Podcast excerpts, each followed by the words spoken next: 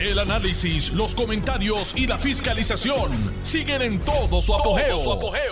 Le estás dando play al podcast de Noti1630, Sin Ataduras, con la licenciada Zulma Rosario. Buenas tardes. Hoy es el día primero de junio del año 2022.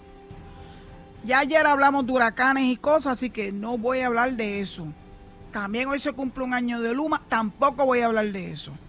Pero sí voy a hablar de algo importante que está ocurriendo en el Tribunal eh, de Primera Instancia de San Juan, que nos tiene a todos, ¿verdad?, este, atentos al desarrollo de ese procedimiento de regla 6 incoado en contra de José Guillermo Rodríguez Rodríguez y de su directora de finanzas, Yajaira Valentín. Esta mañana tuve la oportunidad de ver un poquito. Ah, pues no me he identificado. Yo soy Zulma Rosario Vega. Esa soy yo. La hija de, la hija de dos buenos puertorriqueños que me criaron a son de Diana. Con mucho amor, pero con mucho respeto. Esa soy yo. Pues aquí estoy. Eh, tengo muchas cosas que compartir con ustedes, pero naturalmente lo que nos ha eh, tomado la mayor parte de la mañana de hoy, hasta el mediodía finalmente, y ahora a partir de las tres y media, que se continúan los procedimientos que comenzaron en la sala de investigaciones del, del Tribunal de Primera Instancia de San Juan, con una juez que no conozco, pero que vi un gran manejo de ella, eh, ¿verdad?, de los procesos. Eh, tenía ante sí a cuatro abogados de primer orden, empezando con el fiscal eh, Miguel Colón, siguiendo con el con pueblano de acá de Cabo Rojo, que se lo disputan en Mayagüez también, Harry Padilla, el abogado de apellido Parga, a quien no conozco, pero lo escuché en sus alocuciones de hoy, me pareció una persona que tiene bastante conocimiento del derecho. Eh, así que esto es un duelo de titanes. Y eso a mí me encanta porque es el derecho vivo.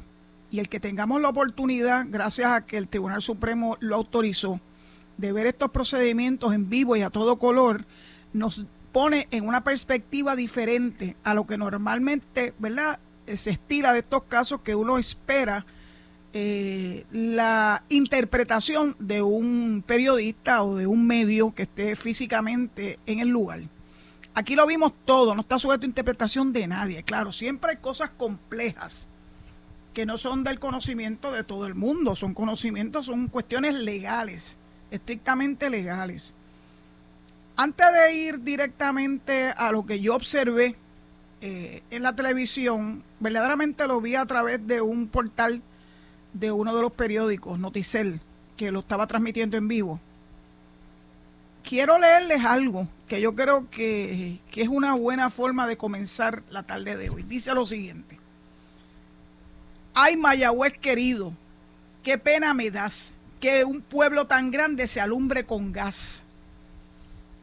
Esa plena de Mon Rivera, sí, el de Caracatisquis, Tascatisquis, Tascaracatisquis. No todo el mundo se acuerda de eso, yo sí me acuerdo. Así que ah, ya saben que rebaso los 60 años. Esa plena de Mon Rivera, refiriéndose al Mayagüez de Nantes, refleja las tribulaciones que mi pueblo cuna ha sufrido y sufre. Pero si hay algo por lo cual Mayagüez nunca se ha conocido es por escándalos financieros municipales.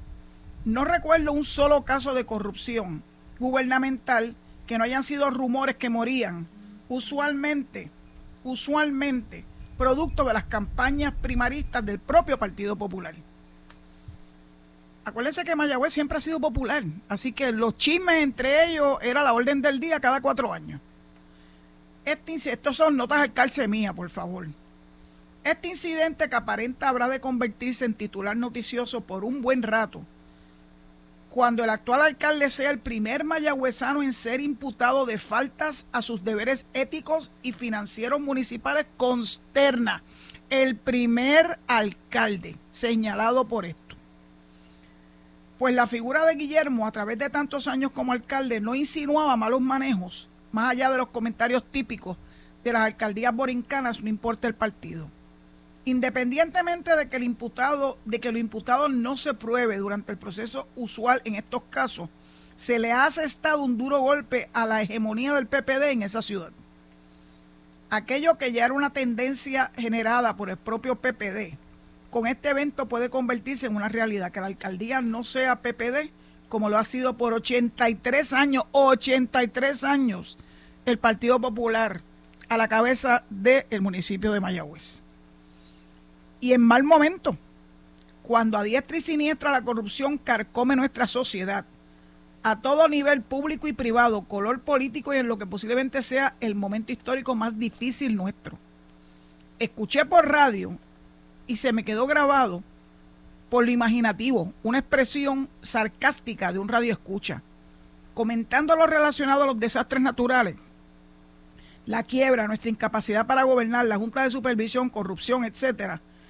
Y él cita, parece que el Todopoderoso nos delegó una comisión de santos a la que se les traspapeló Puerto Rico. Dear Jesus.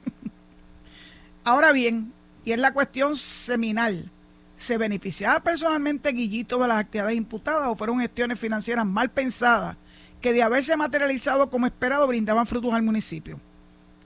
Esa es la pregunta. Los temas más las noticias más recientes no abundan sobre el tema, ni el tracto noticioso. Entiendo que sobre ese fulcro es que descansa la proyección futura del caso.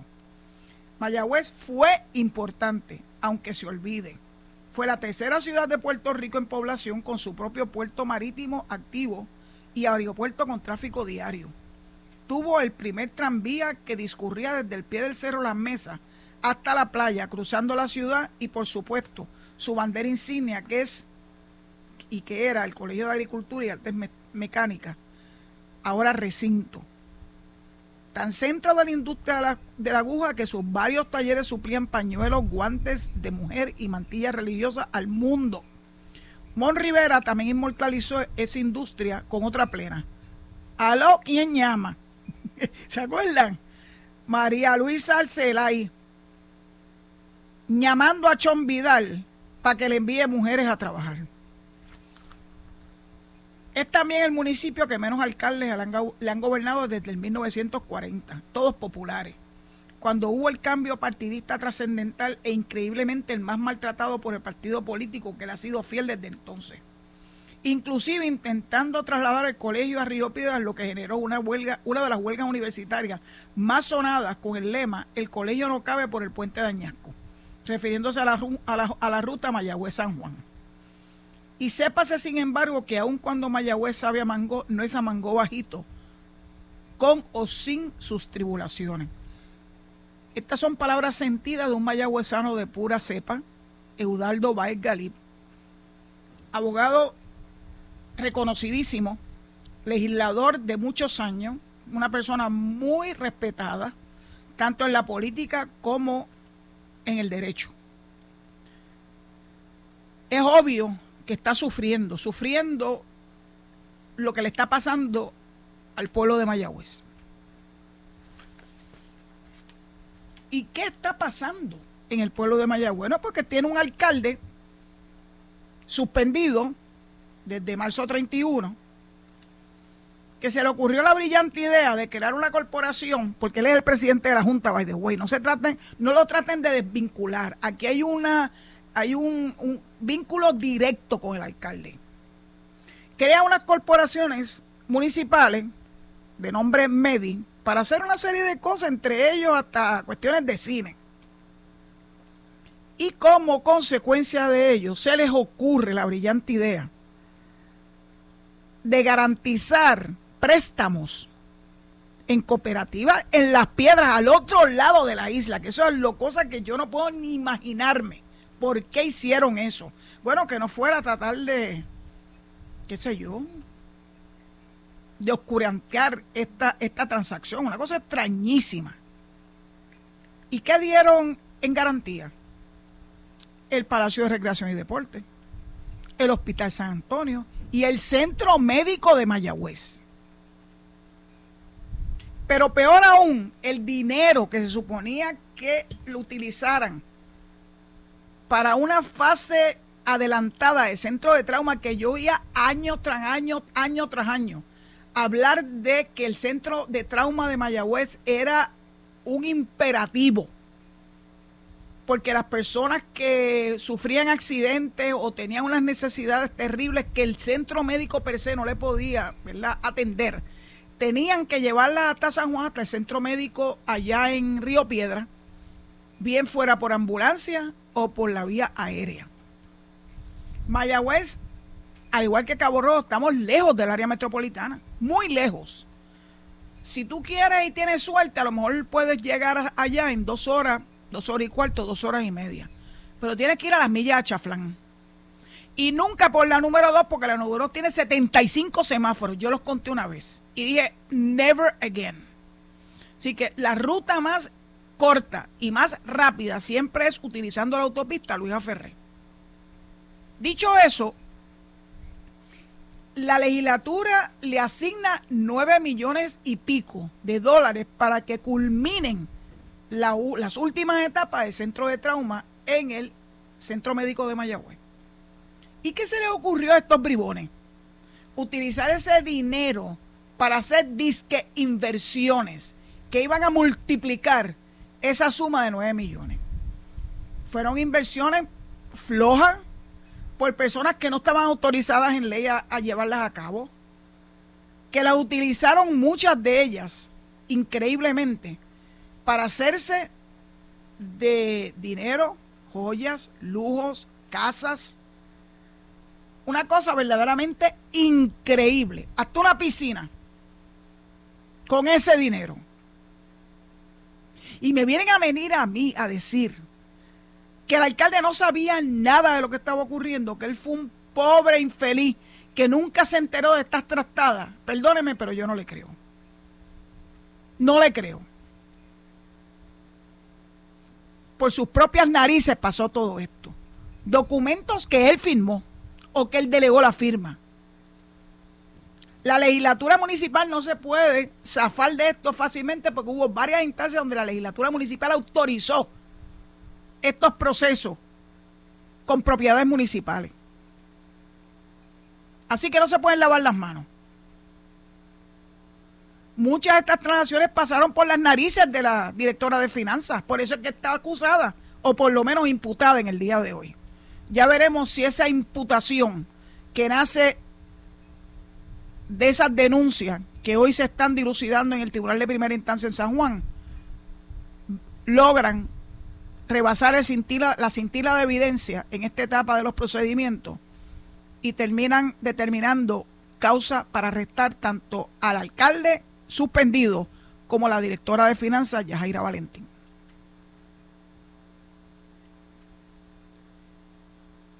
Hay muchas personas que han tratado de minimizar esto, incluyendo los mismos abogados del alcalde. Escuchar al licenciado Parga decir, asestar expresiones en contra del FEI, poniendo en tela de juicio las funciones que hace el FEI, que fue creada en el 1985 por el Partido Popular, by the way. Así que no traten de zapatearse fácilmente. Y claro, llevan un, un estribillo de que el FEI no pega una. Saben que están equivocados, saben que yo le he traído aquí la multiplicidad de casos donde el FEI ha salido triunfante y donde corruptos han sido sentenciado a cárcel o si han tenido un poquito de suerte, aprobatorias, que de todos modos sigue siendo una mancha en su récord criminal. Escuchar eso del labio de un letrado, verdaderamente, yo estaba como anonadada. Y en una regla 6, atacar la institución del panel del fiscal especial de independencia fue una, una movida muy equivocada de parte del licenciado Parga. Mire, señor, enfóquese. Enfóquese en la defensa de su cliente y no se ponga a estar tirando palos al aire y a ciega en contra del organismo que la está llevando ante los tribunales. Defiéndase en derecho. Traiga su prueba, traiga sus testigos. De hecho, hoy me llamó la atención que el licenciado Padilla, que es el abogado del alcalde suspendido, el alcalde popular suspendido, trajo documentos.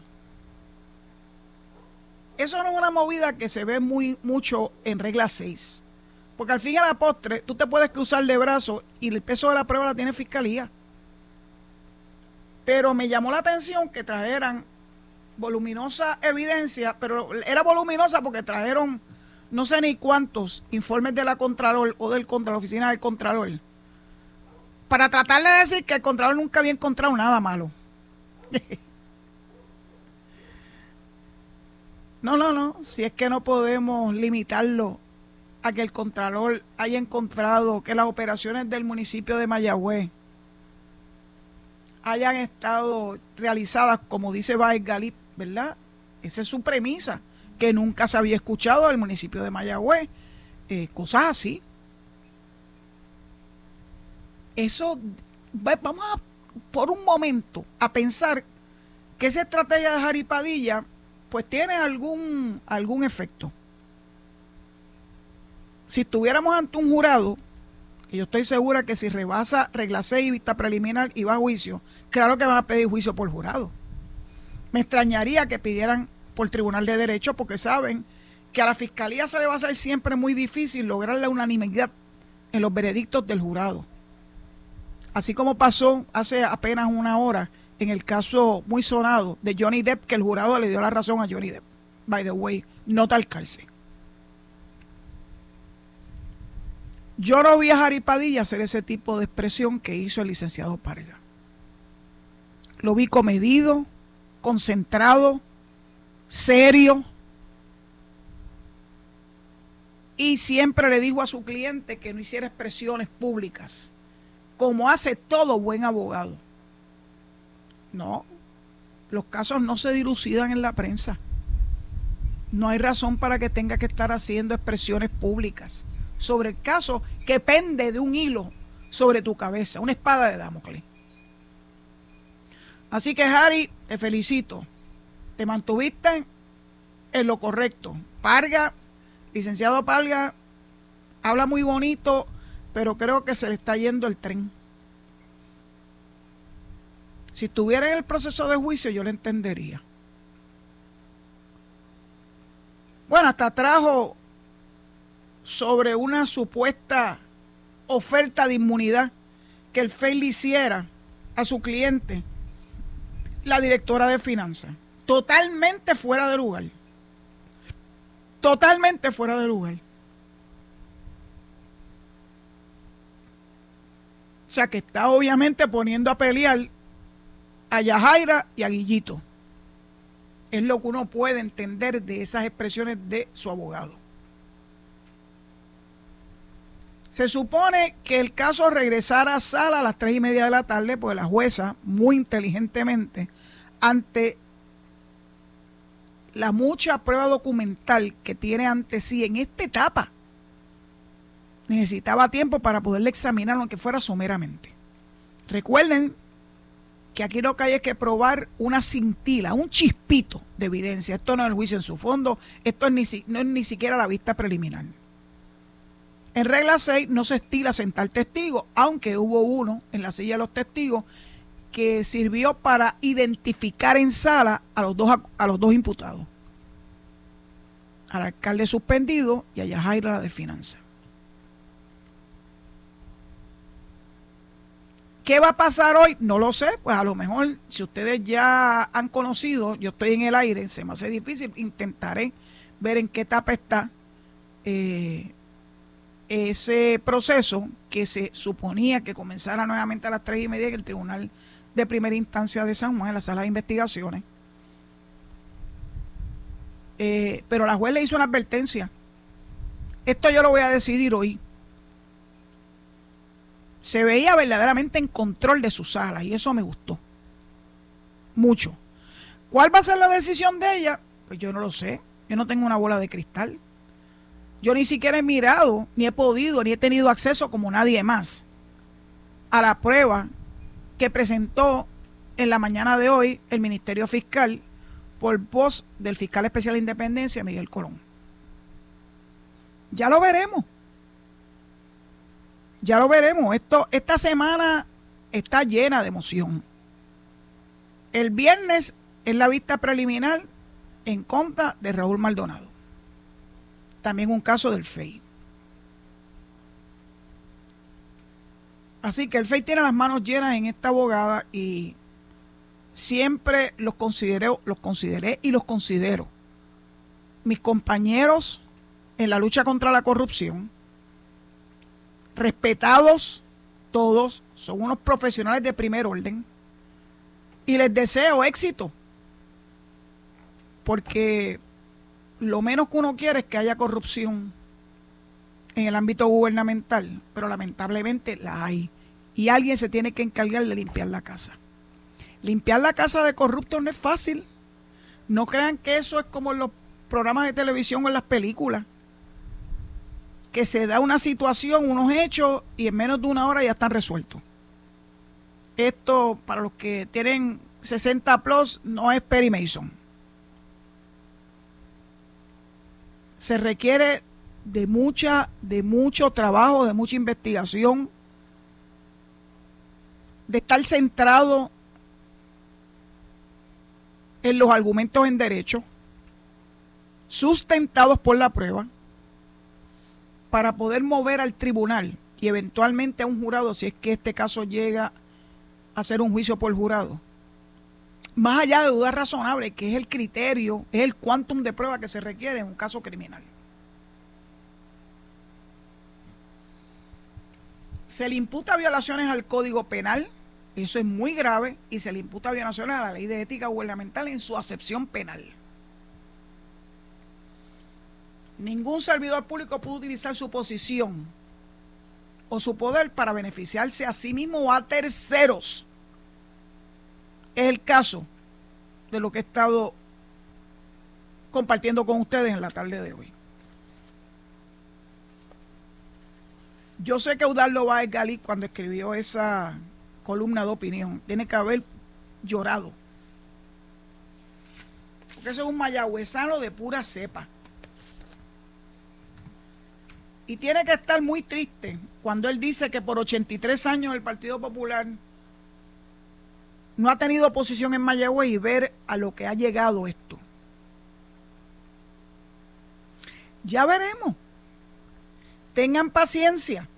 A veces la impaciencia es un mal terrible. Si al fin al postre se va a saber la determinación del tribunal en esta y en todos los demás casos.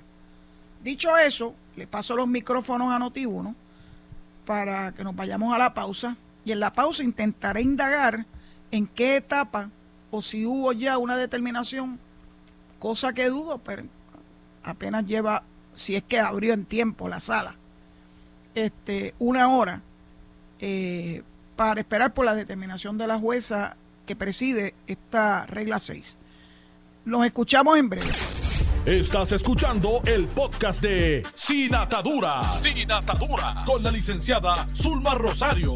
Por Noti1630. Noti eh, pude escuchar un poco de lo que está ocurriendo en el Tribunal de Primera Instancia en San Juan. Estaba en su alocución Jari Padilla. Así que esto parece que va para largo, porque ellos van a tener turno, eh, tanto el licenciado Padilla como el licenciado Palga, como el fiscal, para poder mover a la juez hacia uno de los dos lados, a la determinación de causa o a la determinación de no causa. Es cuestión de un rato más, ya nos enteraremos. Mientras tanto, siguen ocurriendo situaciones interesantes en nuestra patria querida. Por ejemplo, todavía es la hora que yo no he visto en ningún medio de Puerto Rico la noticia que se ha publicada en el diario Las Américas hace par de días de que el Banco Popular fue multado por haber movido 853 millones a nombre de dos funcionarios del gobierno de Maduro en Venezuela. Eso viola las sanciones de Estados Unidos y por ende esas sanciones le va a representar al Banco Popular de Puerto Rico, el banco más grande de Puerto Rico, unos cuantos chavitos en multa que le va a tener que pagar al Tesoro de los Estados Unidos. ¿De cuánta es la cantidad? Pues fíjese, la noticia, no logré ver una cantidad, pero potencialmente era algo que podía duplicarse versus o más versus la información de cuánto dinero movieron entre cuentas con la anuencia del Banco Popular y en contra de las directrices del gobierno de los Estados Unidos. Fueron 853 millones. Así que el que aquí la hace, aquí la paga. Pero lo que me llama la atención es que ningún, hasta el momento, hasta que el momento que yo me preparé para el programa de hoy, ningún medio de Puerto Rico había tomado esa noticia. Yo creo que es una noticia de primera plana. Así que bueno, pues si eso no es correcto, la fuente es el diario Las Américas, que es un diario que tiene prestigio. Tampoco es de, de National Enquirer. Mientras eso ocurre con el Banco Popular, que ustedes saben que son esos los que no quieren que venga el estadio a Puerto Rico porque son los que tienen la capacidad económica para tener que pagar impuestos federales, no el pueblo de Puerto Rico, no la clase media de Puerto Rico y mucho menos la clase eh, pobre de Puerto Rico, los grandes intereses, los bancos, las grandes corporaciones, que hacen todo lo que está a su alcance para evitar que Puerto Rico se convierta en Estado. Un acto deleznable porque se bañan en millones y no son capaces de condolerse de las necesidades de los puertorriqueños, especialmente esos puertorriqueños que dependen de un seguro social y de un SSI que no tenemos. Gracias a Lela, que no lo tenemos gracias a Lela. Así que yo le intercambio todos los miles y miles y miles de millones de todas esas grandes empresas por los miles y miles de millones que verá Puerto Rico y los puertorriqueños como consecuencia de su admisión a la nación americana como Estado. Así que síganle el tracto a esa noticia. A mí me pareció muy interesante. Bueno, mañana llega Grijalva y sus amigos. Ese que lo huyía como el diablo a la cruz a los delegados extendidos y que lograron hacerle una encerrona allá en Nueva York. Pues viene para Puerto Rico, se supone que llegue mañana junto con una delegación del Congreso, particularmente de la Cámara de Representantes. Anoche advienen conocimiento de que más allá de unas reuniones que van a sostener con los líderes de los partidos políticos, se ha abierto una oportunidad el sábado entre 3 de la tarde y 8 de la noche en el centro de convenciones Pedro Rosselló, porque tampoco quieren decirle las cosas por su nombre. Al centro de, al centro de Bellas Artes dicen Centro de Bellas Artes de Santurce, no, el Centro de Bellas Artes se llama Centro de Bellas Artes Luis A. Perrey.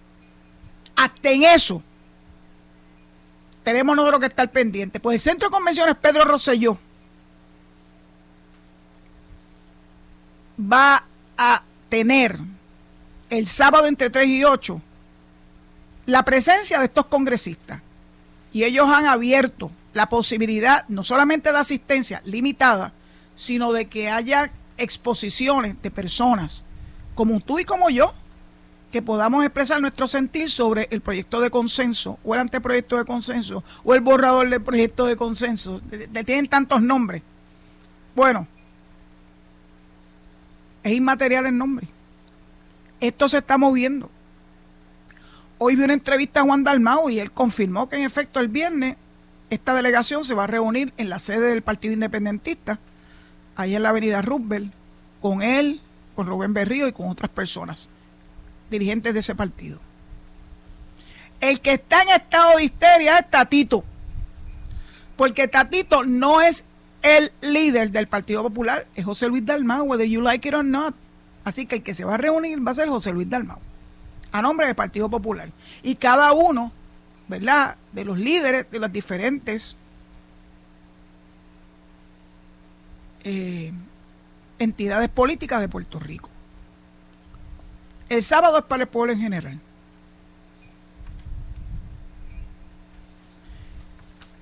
Hay una noticia que sale reseñada hoy sobre estas visitas que dice que 10 senadores del PNP encabezados por Tomás Rivera Chat quieren hacer sentir su visión de ese documento e indican que es importante que nuestra delegación reciba una oportunidad para sentarnos y discutir los muchos aspectos positivos que nosotros entendemos este proyecto representa, así como también para tomar tiempo para explicar algunas de nuestras recomendaciones para hacerlo mejor.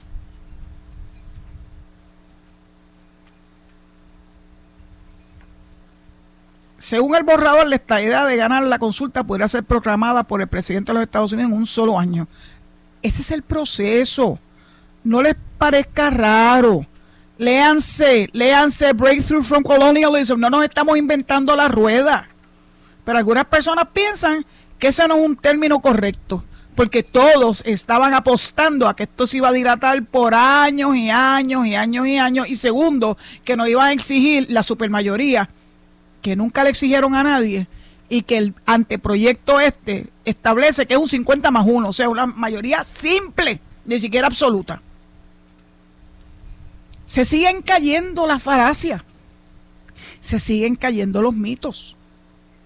Y eso los tiene como, como locos sin cabeza. Bueno, hoy José Alfredo Hernández Mayoral, que ustedes saben que es, de los que creen que él existe y que el pueblo tiene que expresarse sobre, sobre él, aunque en el 2012 dijeron que Nacaril el Oriente mayoritariamente, en el plebiscito del 2012, que dieron que no queremos el territorio la colonia sujeta a los poderes plenipotenciarios del Congreso.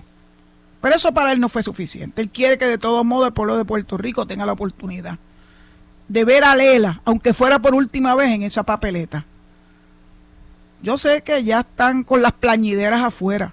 Si no saben lo que es una plañidera, busque, búsquelo en el, en el diccionario. Y ahora le da por decir que Alexandria Cortés, Nidia Velázquez y Grijalva no son liberales nada. Porque se los comió el monstruo.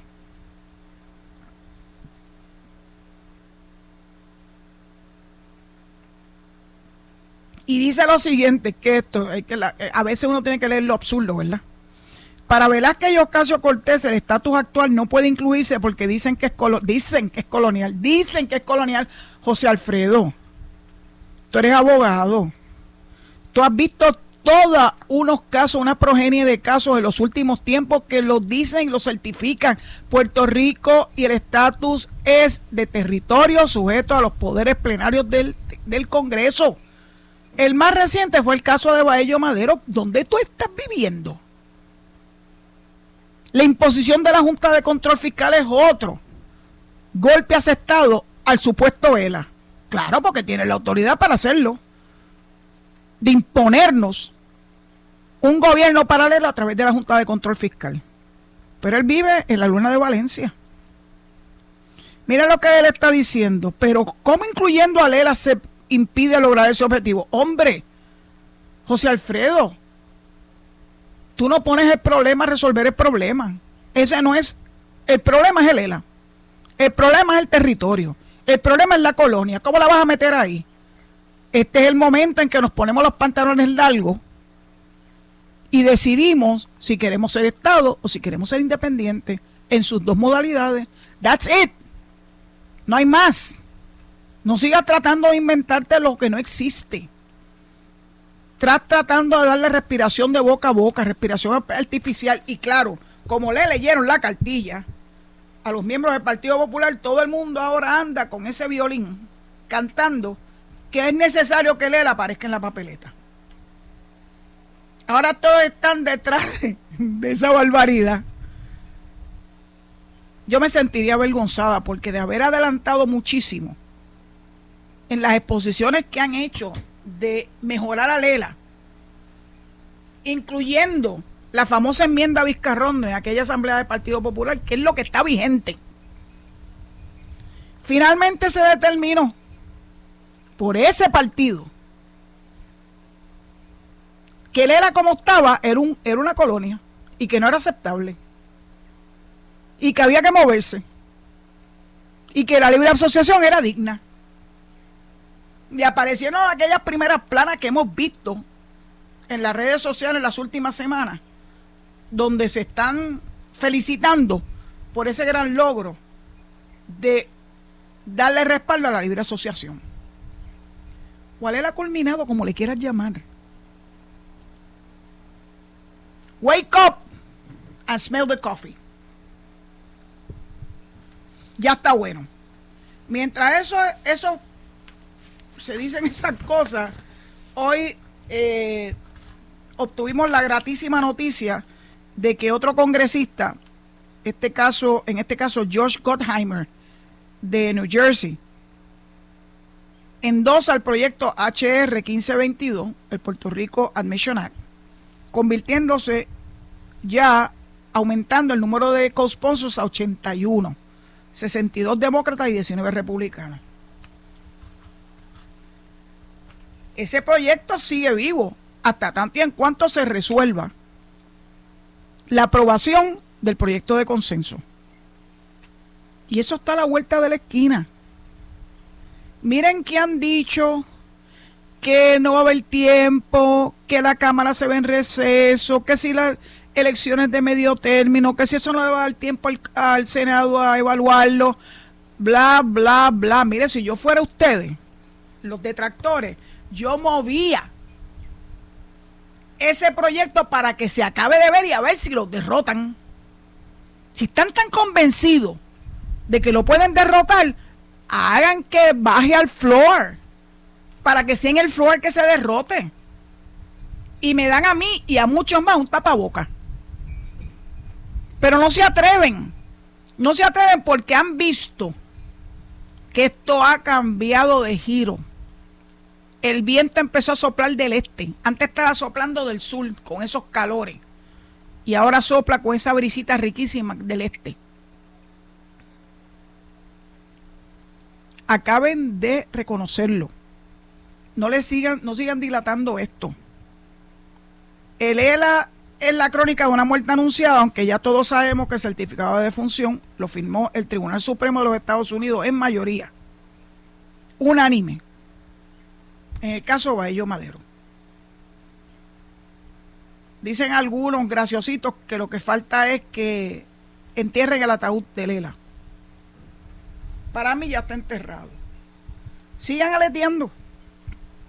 Uno de los últimos aleteos, que no tiene nada que ver precisamente con el estatus, fue el chisme aquel que formaron algunos legisladores en contra de la Junta de Redistribución Electoral.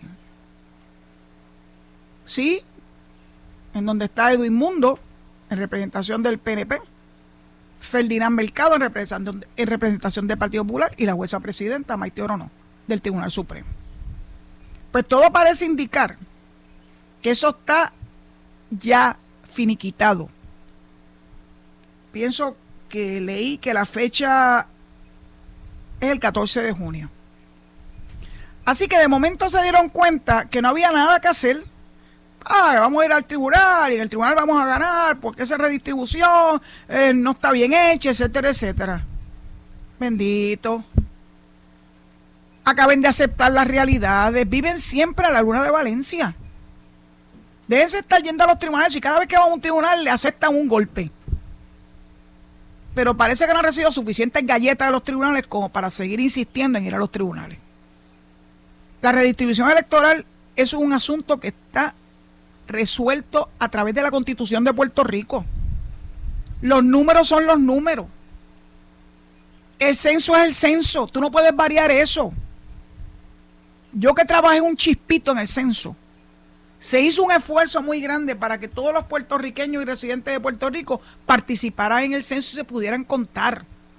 Si ustedes no hicieron su trabajo, me refiero al Partido Popular, para que la gente fuera contada en ese censo, bueno, pues so be it. El problema de siempre, no hacen su trabajo, se sientan en una silla a esperar que otro lo haga. Esa es la misma historia del voto ausente. La misma historia. No hicieron su trabajo, no buscaron a las personas que tenían necesidades de tener ese voto ausente conforme a derecho, no fabricado, conforme a derecho. Y cuando se vinieron a despertar se dieron cuenta que le habían comido los dulces. Ahora quieren cambiar, quieren reformar el código electoral que les dio la victoria a ellos en, Cámara, pírrica, en el Senado, que no fue de verdad. La del Senado es porque llegaron unos acuerdos con Joan Rodríguez.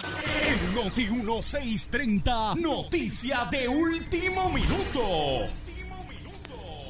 Licenciada Zulma Rosario, en estos momentos interrumpimos su programa por unos segundos para notificar que el tribunal acaba de encontrar causa para arresto contra el alcalde de Mayagüez, José Guillermo Rodríguez, y con la otra acusada, Yajaira Valentín. Esto por el caso que se ha estado llevando durante el día de hoy por eh, negligencia y, malversación de los fondos públicos allá en Mayagüez, lo que se ha estado discutiendo todo el día. Repetimos, causa para arresto contra el alcalde de Mayagüez, José Guillermo Rodríguez y Yajaira Valentín, la otra acusada.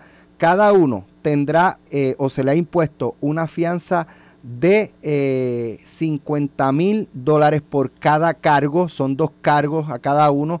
Estamos hablando entonces de una fianza de 100 mil dólares a cada uno. Así que repetimos, causa para arresto contra el alcalde de Mayagüez, José Guillermo Rodríguez. Licenciada, disculpe por esta interrupción, pero continuamos escuchando la hora con ustedes dos noticias, una triste y una muy feliz. La triste es el fallecimiento de la dama de la trova, Lucelenia Tirado. Lucelenia nació en Guánica, pero se crió en el barrio Duey de San Germán, aquí muy cerquita. Y hay unas expresiones del alcalde de San Germán,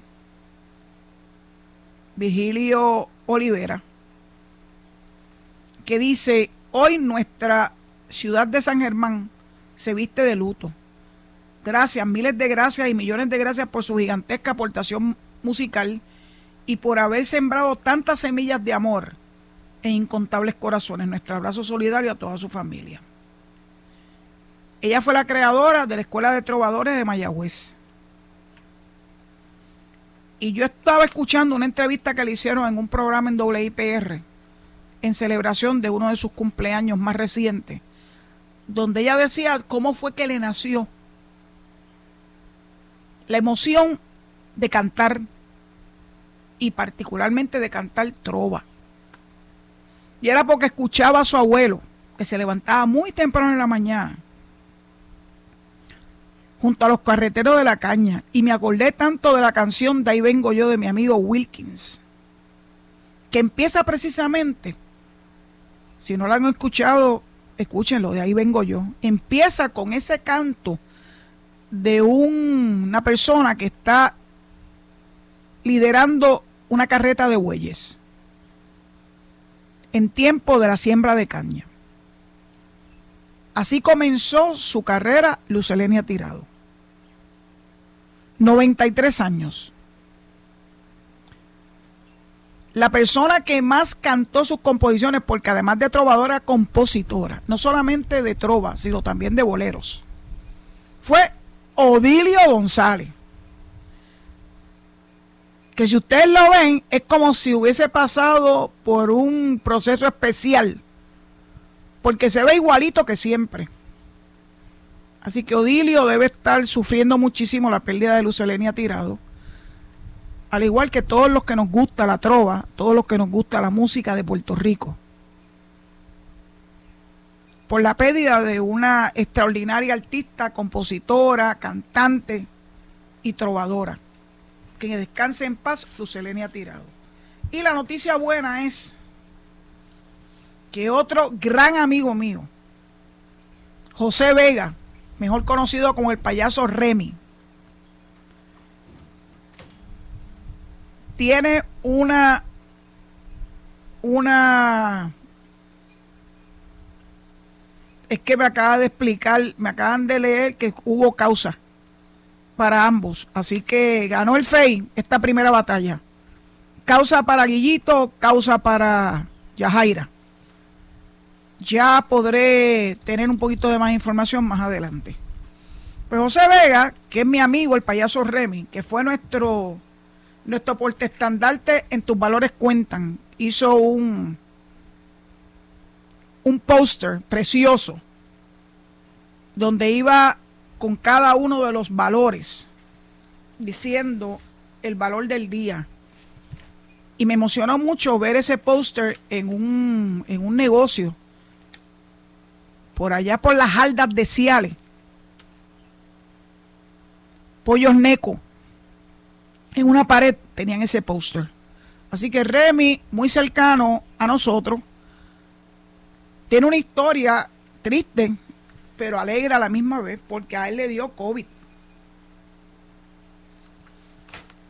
Y no fue cualquier COVID, fue un COVID de esos que hace verdaderamente escante. En enero del año pasado le dio COVID y le dio una cosa que se llama la niebla del COVID. Un síndrome que incide en la pérdida de memoria. En su caso, la experiencia se extendió por tres meses. ¿Ustedes saben lo que es eso? Una persona, un artista, un artista extraordinario, no solamente en las artes, ¿verdad? Este, la pintura, sino eh, como compositor, eh, un payaso extraordinario, querido por niños y grandes y adultos. Así que para combatir esa niebla del COVID, empezó a buscar información y la recomendación era hacer cosas que amabas y que habías dejado de hacer.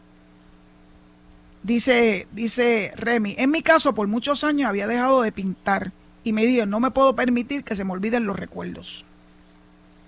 Entonces revivió al niño que quedó deslumbrado con el pistol Luis Germán Cajiga, a quien también tuve el honor de conocer, y la guagua azul con la que hizo su aparición en su vecindario de Puerta de Tierra.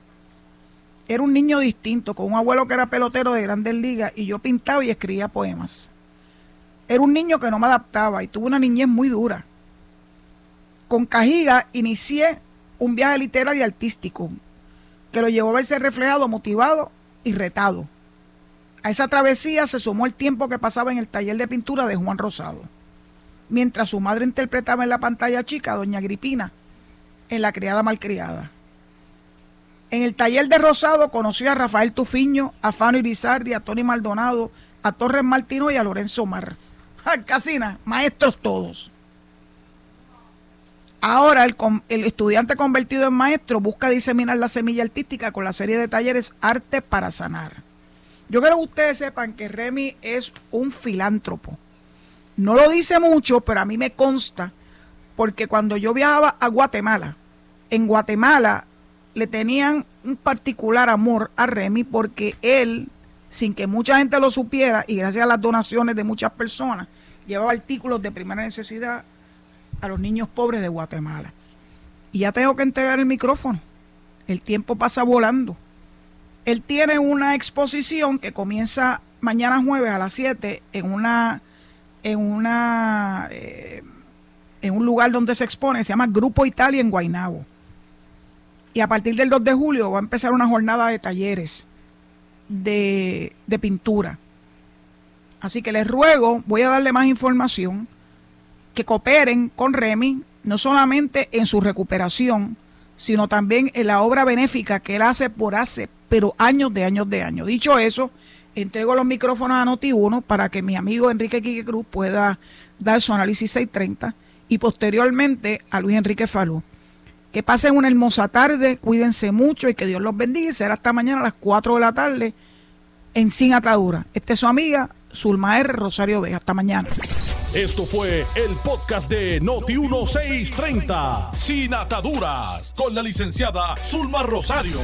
Dale play a tu podcast favorito a través de Apple Podcasts, Spotify, Google Podcasts, Stitcher y notiuno.com.